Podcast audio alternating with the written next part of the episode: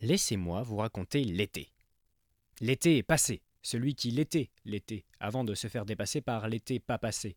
Dans un tour de passe-passe passionnant, puisque cet été pas passé, il tétait encore le sein du printemps il y a peu de temps. En fait, raconter un été, c'est tous les raconter, car ils sont tous le même. Lui ne change pas, nous, si.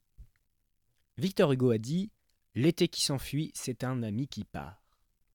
Alors, euh, oui, mais il revient aussi. Sans être un expert à mille amis, j'ai gardé le contact avec la saison estivale plus qu'avec mes liaisons amicales. Donc permettez-moi de reformuler, et tant pis si mon attitude incivique tord Hugo.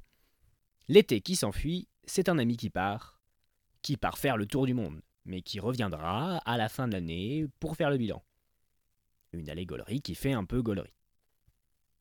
Vous raconter l'été, c'est vous raconter notamment comment le cagnard devient prétexte à la cagnardise, comment la caresse de la chaleur devient la clameur de la paresse. C'est vous raconter les flemmes de ménage et la fainéantise atonique qui fait les hantises des gens dynamiques dès qu'on chausse ses lunettes de sommeil.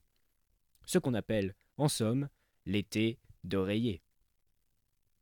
Vous raconter l'été, c'est surtout vous raconter la fille de la serviette d'à côté, les lunettes noires éclipsent le soleil, mais aussi les regards, et l'on fantasme que les œillades qu'on lance sont réciproques, que nos féroces coups d'œil nous sont rendus avec la même force dans un duel de regards avec un adversaire invisible.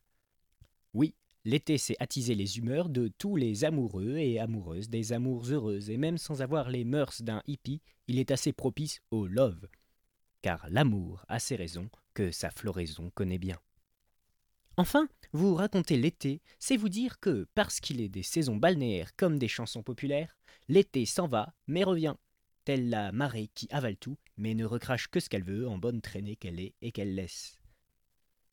Alors, en l'attendant, comme lorsqu'on se recrevit dans son bain pour se faire croire que l'eau tiède est encore chaude, il ne nous reste plus, par le biais de photos un peu floues rapportées par les vagues, que nous avons à l'âme, qu'à espérer nous faire hanter par l'entêté fantôme des étés passés.